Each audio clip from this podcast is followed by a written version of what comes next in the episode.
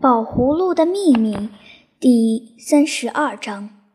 第二天，我照常上学校去，我还得照常和同学们在一块儿，这真叫我高兴又担心。我只是去的比平日稍微晚一点儿，一到就赶快上课，免得同学们缠着我问东问西。第一节课一下课，我赶紧就溜出了教室。王宝！忽然，郑小灯把我喊住：“你昨天丢了什么东西没有？”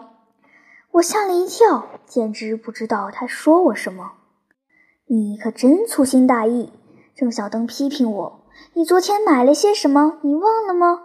后来在电影院，我这才猛地记起，我在电影院落下了那副望远镜和两本新书。郑小灯今天都给带来了。喏，这儿。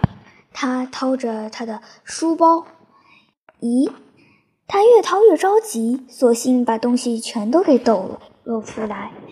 怎么回事？没了！他开始满处找了起来，找得我心里直发毛。算了吧，算了吧。那不行，他还让我帮他找呢。一方面，他嚷了起来。可是，在这个时候，唉。真是叫做一波未平，一波又起。有几个同学在教室那里热热闹闹的谈论起什么来了。一打听，原来又是图书小组出了事。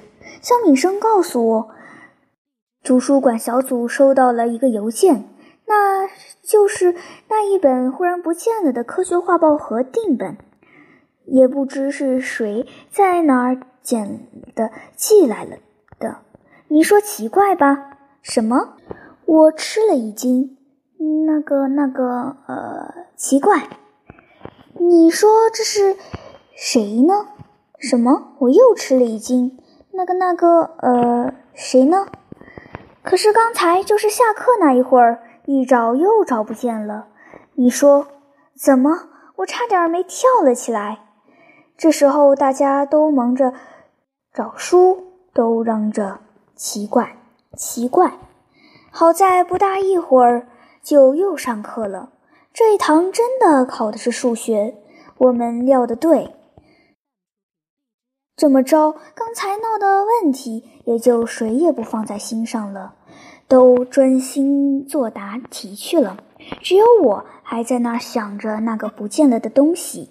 我知道，凡是出了怪事。总是和我那个宝贝分不开的，我心里正要怪他太爱管闲事，可马上又忍住了没往下说。我一说，要是那个宝葫芦真的就不敢再管闲事，那那我还得考数学呢。我心里赶紧说，我现在正需要这几道题的答案，听见了吧？我要答案。于是我盯着我前面那张白纸。渐渐的，纸面上出现一个青灰色的小点，慢慢在那里移动。我定睛一看，仍旧是一张白纸。怎么回事？我眨眨眼睛，干嘛还不来？他生我的气了吗？这宝贝！现在教室里可静极了，听得见同学们的呼吸声，还有铅笔划在纸上的声音。我不知道刘先生，我们的数学老师，又是我们班主任，还是坐在那儿呢，还是渡到窗子跟前去了？我简直不敢抬起头来瞧一瞧。刘先生兴许正瞧着我呢。我感觉到身上出了汗，我时不时地舔着笔头，在纸上虚划着。这么等了好久，什么也没等着。有一次，纸角上仿佛有了一个什么淡淡的字。我向那里一看，他可移到纸外面去了，又是眼花。哼，这可怎么办呢？是不是因为，是不是因为他忽然那个起来了？他忽然不灵了？我一想到这个，连我自己也吃了一惊。我这就屏住了气，全神贯注的等他回答。可是我听见自己的心砰砰的跳，我就想，嗯。我不能想了，我得用脑筋来亲自对付这几道题目了。第一道，我开始认真起来。同志们，要不要我把题目给你们抄下来，让大伙研究研究？就等于上了一堂数学课，那才起教育作用呢，是不是？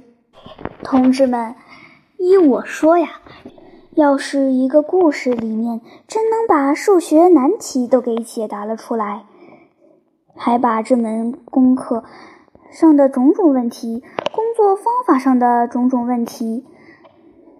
也都给解决好，那该多好啊！那咱们只要听了这么一个故事，就什么都学到了，再也用不着进学校了。怎么，你们不同意？也对，赶咱们自习的时候再研究。